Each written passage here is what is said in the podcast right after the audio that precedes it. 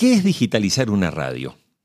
A partir de este episodio de hoy voy a conversar con empresas tecnológicas del mundo que dan soluciones para la transformación digital de la radio. En este episodio converso con Experi. Mediaventurados Podcast, temporada 3. La transformación. Presentado por Jorge Haley.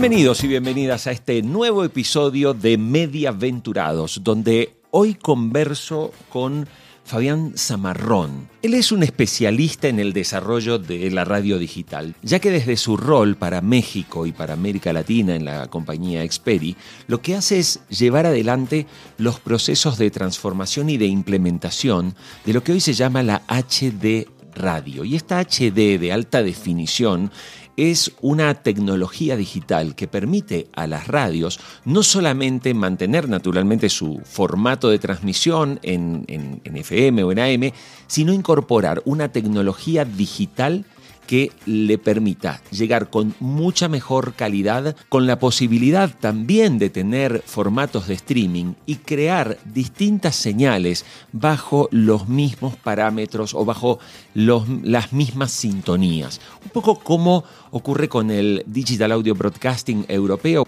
La norma americana es de la que vamos a hablar en esta entrevista. Te invito a que lo escuches porque es bien interesante ver cómo hay hoy empresas que están dando soluciones para el mundo de la radio en su proceso de conversión hacia los formatos digitales.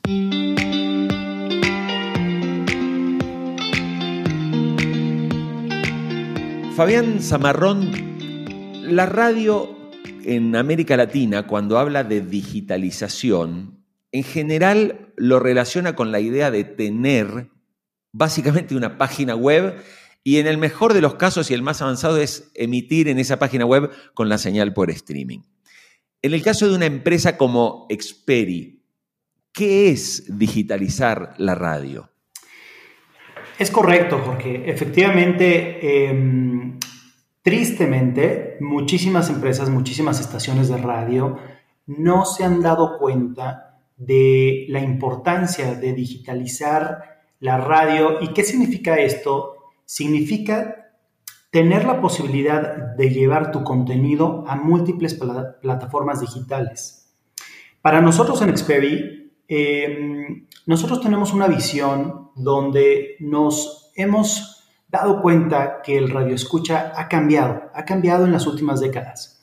Está expuesto a otro tipo de, de contenido, está expuesto a poder escuchar ese contenido, a visualizar ese contenido al momento que quiera, donde quiera y cuando quiera.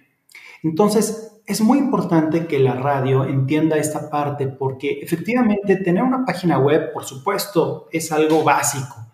Tener un reproductor, eh, un player en la página web, por supuesto, qué bueno que la estación lo esté haciendo, pero no queda ahí necesitamos seguir produciendo contenido. Las estaciones de radio se han caracterizado desde los inicios en producir contenido y eso es justamente lo que hace que los radioescuchas pues queramos escucharlas.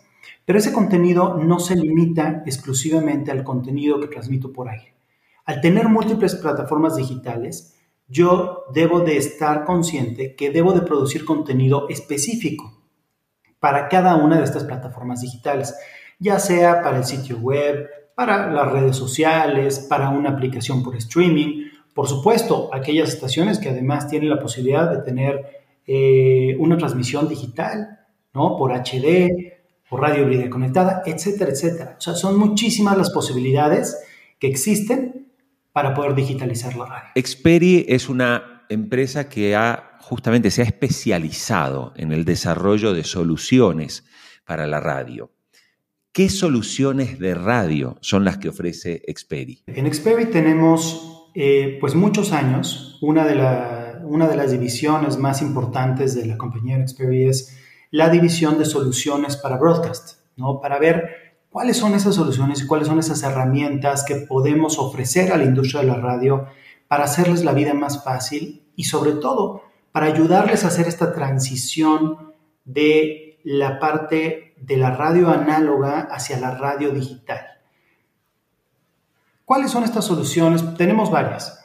Eh, la primera de ellas, cuando esto data de, de, inicios de la década de los años 2000, fue cuando desarrollamos el estándar de radio digital terrestre, conocido técnicamente como In-Band On-Channel. Este estándar se adoptó en Estados Unidos, en México, en Canadá, en varios países de, Centroamérica y hoy por hoy el estándar de iVoc, conocido comercialmente como HD Radio, es el estándar de radio digital terrestre AM y FM con mayor cobertura en el mundo.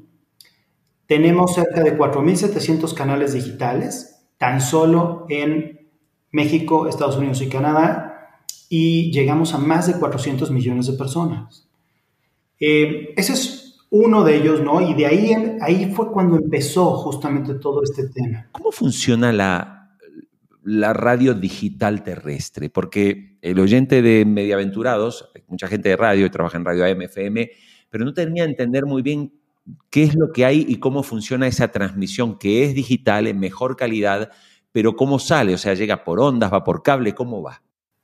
Fíjate que es algo muy simple. La verdad es que, bueno, y, simple porque ya llevamos muchos, muchos años haciendo esto. En su momento, la verdad es que no era tan, no era tan simple, ¿no? Y, obviamente pasamos por una serie de retos y obstáculos muy interesantes.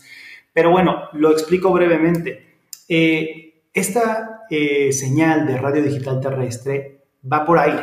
O sea, es exactamente igual que la señal tradicional, que la señal análoga. La diferencia es que se hace una transmisión simultánea. Esta, esta, transmisión simultánea se mandan las dos señales al mismo tiempo, la análoga y la digital, de tal modo que nosotros eh, como radioescuchas, al tener un radioreceptor digital, este radioreceptor va a hacer la función de captar las dos señales. Primero va a sintonizar la señal analógica y unos segundos posteriores va a sintonizar la señal digital. En el momento en el que capta la señal digital, la fija en el sintonizador y vas a estar escuchando la señal en HD. ¿Qué es lo que te ofrece la señal en HD? Te ofrece, por supuesto, sonido digital, totalmente claro, nítido, eh, sin ruido, sin interferencia, sin estática. Ese es el, primero de, los eh, atributos mucho más fáciles de reconocer en una calidad de radio HD. Pero no solamente eso, hacemos varias cosas más. Número, número dos es el tema de la multiprogramación. En una sola frecuencia, como su nombre lo dice, in-band on channel, en la misma frecuencia, yo puedo transmitir hasta tres canales adicionales. Es decir, pongamos como ejemplo una frecuencia 91.3 FM. 91.3 FM, al estar transmitiendo en radio digital terrestre, se convierte en un HD1 y tiene la posibilidad de tener un canal 2, 3 y 4 con la misma frecuencia, es decir, 91.3 HD2, 91.3 HD3 y 91.3 HD4. ¿Qué es lo que puedo hacer con la multiprogramación? Muchísimas cosas. La verdad es que las opciones son demasiadas. Si yo tengo una estación que transmite eh, noticias, por ejemplo, puedo tener en el canal 2 música o en el canal 3 puedo tener deportes, en el canal 4 puedo em, orientar a lo mejor el contenido de esa estación hacia una comunidad extranjera en mi localidad, etc. O sea, son muchas las posibilidades y esto lo que nos, a lo que nos ayuda es a que las estaciones pueden llegar a otros nichos de mercado. ¿Por qué? Porque claramente, pues si yo tengo mi nicho de mercado muy específico que se dirige a noticias, pues obviamente si yo pongo música, en algunos casos podrá ser similar y en otros casos va a ser completamente diferente. Este formato de radio digital terrestre es un formato que adoptaron países como los Estados Unidos, Canadá creo que ya también está en ese, si no está, está más o menos, si no lo adoptó ya está en ese proceso, varios países de Centroamérica. ¿A qué atribuyen que en América Latina, o sea, en, en Sudamérica, todavía le estemos dando el parche con la FM y la M y no estemos avanzando en estas tecnologías. Latinoamérica siempre ha ido lamentablemente a unos pasitos a veces un poquito atrás, ¿no? De lo que ha sucedido en Estados Unidos, por ejemplo. Sin embargo, más allá de pensar el por qué es que se han retrasado estas discusiones y demás, a mí lo que más me, me llama la atención y me entusiasma es que ahora vemos que este chip ha cambiado. Este chip, hoy por hoy, estamos viendo, estamos volviendo a tener pláticas mucho, muy interesantes en función de que el radiodifusor se está dando cuenta que ya no puede seguir haciendo lo mismo, que el mundo ha cambiado, que el radiodifusor, que el radioescucha ha cambiado y necesita a través de las nuevas tecnologías encontrar nuevas formas de negocio. Entonces, esta conversación afortunadamente se está dando en varios países. Eh, hoy por hoy te podría decir que Colombia, por ejemplo, es uno de ellos. Eh, Chile, Perú, Brasil, son países que están justamente teniendo esta conversación de qué es lo que pueden hacer en torno a mejorar estas opciones. ¿Tienes un proyecto y aún no desarrollaste tu web? Un webmaster.com es la solución para tener una exitosa presencia online. Y si ya tienes tu web y no funciona bien, o tu página está desactualizada, un webmaster.com te ayudará a optimizar el sitio. Como oyente de Mediaventurados Podcast, conéctate enviando un correo a eduardo.unwebmaster.com y tendrás una asesoría de diagnóstico gratuita para tener el sitio web que necesitas. ¿Eres podcaster? No lo dudes, la mejor solución la tendrás de unwebmaster.com. Con las redes sociales, ¿sí? Llegó esto que muchos llaman la verdadera democratización, ¿no? O sea, hoy podemos producir contenidos nosotros mismos, podemos construir audiencias nosotros mismos, pero sobre todo lo que tenemos nosotros hoy es la capacidad de que con el mundo digital vivimos interactuando. En el caso de Xperi, teniendo en cuenta porque hasta ahora lo que hemos hablado, estamos hablando básicamente de la radio de siempre, escuchándola en mejor calidad, con más, más posibilidades. Pero está claro que también hoy el radio escucha, el oyente, le gusta interactuar. Por eso es que le gustan las plataformas, por eso le gusta dar like, me gusta, puede poner comentarios, etc. ¿Qué puede hacer hoy una radio? ¿Cómo puede avanzar en esa dirección? Y, y empresas como Xperi, trabajan en soluciones, tienen soluciones para pensar en este nuevo concepto del oyente? Así es, nosotros contamos justamente con soluciones que le van a ayudar a la estación de radio y al radio escucha a que vuelvan a conectarse. Esto no es algo tan nuevo. Hace décadas estábamos acostumbrados justamente a que la estación de radio pusiera un teléfono al aire y te comunicaras a la estación. Y te comunicaras y tuvieras esta interacción y platicaras con el, con el locutor y demás. Esto se ha perdido, se ha perdido eh, un poco. Eh, pero a través de estas soluciones, hablábamos al principio de que las estaciones únicamente piensan en tener una página web y un reproductor. Ahora, nosotros eh, hemos visto que otras estaciones dicen, no, no, voy a tener una aplicación.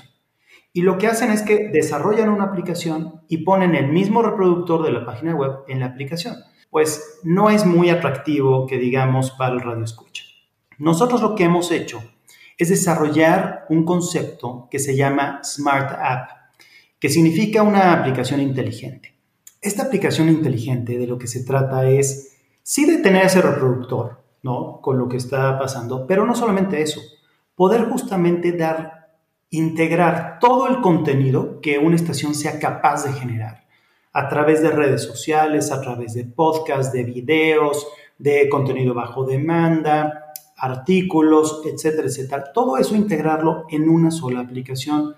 Y sobre todo este tema de interacción, donde yo no tenga que aprenderme un teléfono como antes, sino que previamente ya esté cargada en la aplicación el teléfono, el SMS, a lo mejor las notas de voz que estamos acostumbrados a grabar a través de WhatsApp, lo puedes hacer también a través de la aplicación, donde tú como usuario vas a grabar una nota de voz y se la vas a mandar directamente a cabina a el locutor. Y no solamente eso. Obviamente este Smart App tiene la posibilidad de sacar métricas. Métricas en función de que yo como estación de radio pueda tomar decisiones sabiendo cuáles son esos hábitos de consumo de mi, de mi radio escucha. Una aplicación, sabemos y lo hemos visto durante años, que la puede hacer cualquier persona. O sea, hay cualquier cantidad de desarrolladores que dicen, ah, yo, yo hago una aplicación. Pero lo que no han hecho es que no son empresas que conozcan la industria de la radio. Nosotros las conocemos perfectamente bien. Hemos desarrollado aplicaciones para más de eh, 3.000 grupos a nivel mundial. Entonces sabemos cuáles son estas necesidades.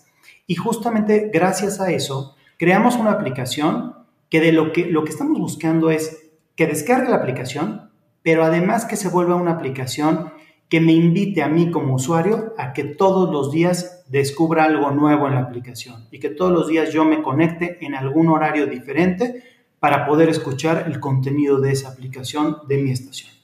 Voy a hablar de Tuning. ¿No? Todo el mundo conoce Tuning, que ha sido una empresa tecnológica que nos tomó las señales a las radios, las puso allí, ¿sí? Y que después, muchos años después de, digamos, de ir generando ingresos, que está muy bien porque fueron pioneros, vienen y te dicen, oiga, yo a usted le voy a dar el 70% de la publicidad que vendo y yo me quedo con el 30% por tener la aplicación. Ahora bien, la prueba de cualquier usuario que utilice Tune y escuche la radio es que le fríe la batería del teléfono celular. ¿Por qué? Porque es una, es una aplicación, igual que WhatsApp, que consume mucha batería. Y si hay algo que hoy queremos optimizar las personas es que la batería de un teléfono nos dure más horas. En el caso de Xperi, en ese tipo de smart app, ¿tienen contemplados todos estos aspectos? Calidad de sonido, duración de la batería, eh, hasta incluso, bueno, esa calidad de sonido de cómo se va a escuchar en el propio teléfono si yo lo quiero escuchar con el altavoz. Totalmente, Jorge. Y de hecho, además de, de las cosas que mencionas, también el consumo de datos. Todo eso, nuestro Smart App es justamente en el backend de la aplicación trabaja de manera inteligente para estar identificando en qué momento puede consumir mayor ancho de banda, en qué momento, a lo mejor si, si se da cuenta que el teléfono está conectado a una red Wi-Fi, en ese momento dice, perfecto, yo aprovecho que está conectado a la red Wi-Fi y me voy con todo y le ofrezco toda la calidad. Pero si está conectado a, su, a sus datos personales, entonces voy a administrarlo un poco más sin perder la calidad, pero voy a administrar justamente eso, al igual que la pila, ¿sí? Em, entonces, esos son los pequeños detalles que nosotros justamente cuidamos para que esa aplicación no se vuelva una aplicación donde el usuario diga, ah, otra vez estuve escuchando la media hora y ahora ya no, ya no tengo pila, ¿no? ya no tengo datos, ya no tengo aquí, todo lo contrario. ¿Por qué no se ponen de acuerdo las radios, sobre todo en Sudamérica, para adoptar una única plataforma de distribución a través, digamos, de streaming. El caso Radio Player, ya España adoptó el estándar de Radio Player en Europa, Francia lo adoptó, Italia estaba entrando ahora, si no me equivoco, Canadá también utiliza. Eh, tristemente sí, eso ha sucedido en muchos países. Afortunadamente también tenemos otros países que eh, han logrado esa unión y te comparto, hace poco tuve la oportunidad de charlar con, con, muchos en una reunión donde estuvimos cerca de 16 países de Latinoamérica y uno de los mensajes principales que estuvimos tratando de reforzar en las reuniones fue el tema de la unión. O sea, definitivamente la industria tiene que unirse. ¿Por qué? Porque Hoy por hoy hay terceros, hay terceros que no tienen nada que ver con la industria, aplicaciones no oficiales en todos los países. Si nos vamos y revisamos cualquier país, ya deja tu eh, tuning, ¿no? que todos lo conocemos, pero hay aplicaciones de terceros no autorizados que se llaman, qué sé yo, Radio, Radio México, ¿no? Radio Colombia o lo que sea, donde logra integrar los, los URLs de estas estaciones y ellos comercializan, no les importa si su logotipo está bien, si este, la frecuencia, el nombre, etc. Simplemente ellos suben las estaciones y ellos venden publicidad. Y la radio no está gozando de eso, no está gozando de esos beneficios. Entonces, ¿qué es lo que vemos nosotros? Vemos una falta de unión muy grande.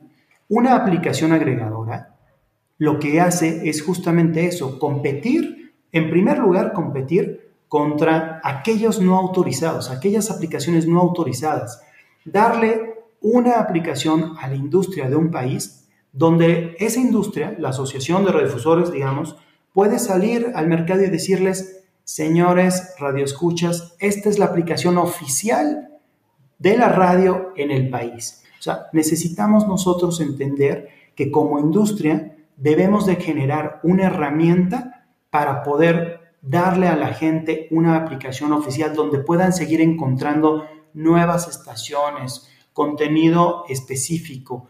La migración que tenemos dentro de los países, que van de una ciudad a otra, eso es importantísimo.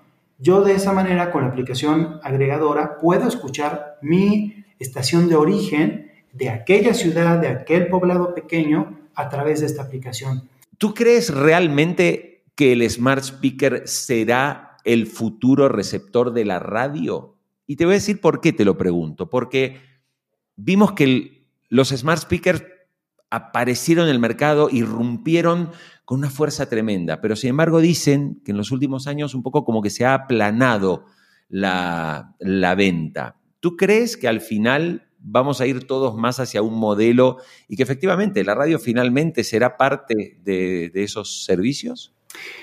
Yo lo que pienso es que el Smart Speaker es, será uno de aquellos dispositivos, ¿no? Que la radio va a utilizar, pero no, no, no pienso que va a ser el único. Em, hay una eh, tendencia, por supuesto, eh, con todo este tema del Internet de las Cosas, a que podamos nosotros integrar muchos de los servicios que ofrece la radio a dispositivos que estén conectados al Internet de las Cosas, a través de bocinas, a través de, algún otro dispositivo de la casa, de algún electrodoméstico, de algún, este, por supuesto, de los autos, etc. Pero, ¿qué pasa con los smart speakers? Eh, cuando tú le das la indicación a un smart speaker de sintonizar una frecuencia, lo que hace es que se va a la nube, ¿no? De, las frecuencias que en ese momento están en ese momento disponibles y te va a arrojar el primer resultado o el resultado más popular que tenga este, registrado, en este caso esa bocina inteligente. Y no necesariamente me va a sintonizar a través de la app que haya desarrollado la estación o a través de, eh, o incluso puede equivocarse, ¿no? Porque yo le puedo decir, oye, sintoniza eh, no sé, Rock 101. Y resulta que Rock 101 hay 10 o 15 Rock 101 en el mundo. Entonces, pues me puede, en lugar de ponerme Rock 101 de Colombia, me puede poner Rock 101 de, no sé, de Los Ángeles, ¿no? Y nuestro trabajo en Xperi ha sido justamente tratar de hacer esa integración, que sea una integración muy sencilla y muy práctica entre la estación de radio y lo que es estas bocinas inteligentes. Te pongo un ejemplo. Con eh, Australia, con la Asociación de Radiodifusores de Australia, hicimos un proyecto para lo que fue su aplicación agregadora, donde hoy por hoy son más de 500 estaciones que están en la misma aplicación. Y allá la penetración que tuvo las bocinas inteligentes, en este caso de, de Alexa, fue altísima fue un boom impresionante. Entonces, obviamente, ellos querían que estuviera su aplicación integrada. Entonces, estuvimos trabajando con Alexa, con Amazon, justamente para poder integrarlo, pero integrarlo de manera que la instrucción que tú le das a la bocina sea una instrucción donde fonéticamente tengas muchísimas opciones, de tal modo que siempre vaya a buscar la, la mm, estación pero a través de tu aplicación. O sea, que no se vaya a tuning, que no se vaya a ningún otro lado, ¿no? Entonces, si hay un trabajo atrás que hay que desarrollar. No es un trabajo automático, pero es un trabajo que nosotros podemos hacer. Con las Smart Apps, también para estaciones individuales, lo hacemos nosotros de manera directa. Mediaventurados. Presentado por Jorge Haley. Cuando uno se imagina un poco esos futuros distópicos, como en la película Her, ¿no? donde se genera una relación entre un sistema operativo y un hombre. uno piensa que en el futuro seguramente también será posible que el oyente o el radioescucha pueda de alguna forma dialogar con la radio. ¿Crees que eso realmente se va a dar? Totalmente, totalmente. Y es algo, además de que es algo factible, es algo que efectivamente ya está pasando. Eh, nosotros en Xperi hemos justamente desarrollado una plataforma que está diseñada para, mm, dos cosas. Eh, uno, que es la parte de Connected Car. Eh, Connected Car es, justamente nos da la posibilidad, al estar el auto conectado con Internet, nos da la posibilidad de poder apoyar a la radio con muchas cosas.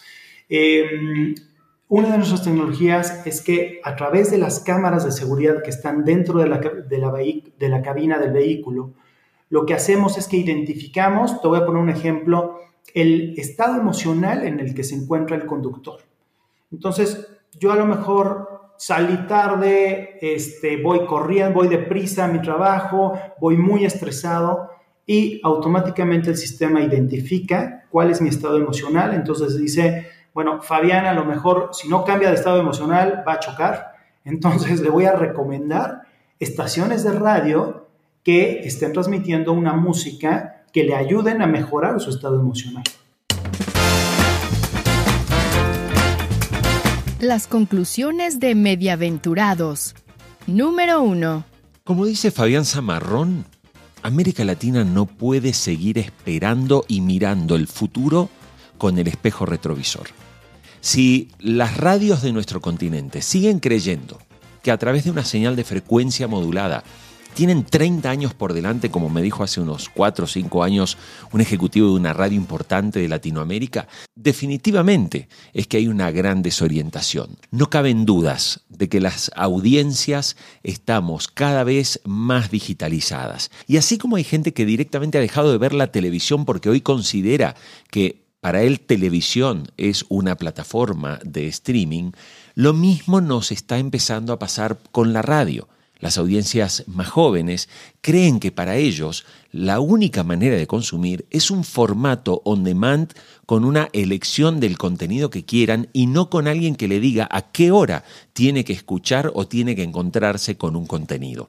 No por nada estamos viendo el enorme éxito que tienen muchos programas de radio que en antena no miden bien, sin embargo luego en plataformas, ya sea como Spotify o en YouTube, tienen un gran éxito. Número 2. Uno de los cambios que son imprescindibles en las empresas de radio es la idea de pensar que todo se puede desarrollar in-house. Con los años que llevo de experiencia trabajando en compañías de medios, he visto cómo ese proceso sigue muy marcado dentro de las empresas la suposición de que cualquier cosa se puede desarrollar tecnológicamente con un equipo interno. Esto de pensar que la radio desarrolla una app, la evidencia está demostrando que las radios que desarrollan las apps propias en general no han desarrollado buenos productos cosa que sí tienen los productos hechos, por ejemplo, por Radio Player o por grandes compañías en el mundo. Por lo tanto, es fundamental que las empresas de radio abran un poco el panorama y miren a esas compañías que en el mundo, desde startups o compañías ya consolidadas, hay soluciones para mejorar el producto de radio y sobre todo para mejorar esa conexión con la audiencia. Que tengas una buena semana.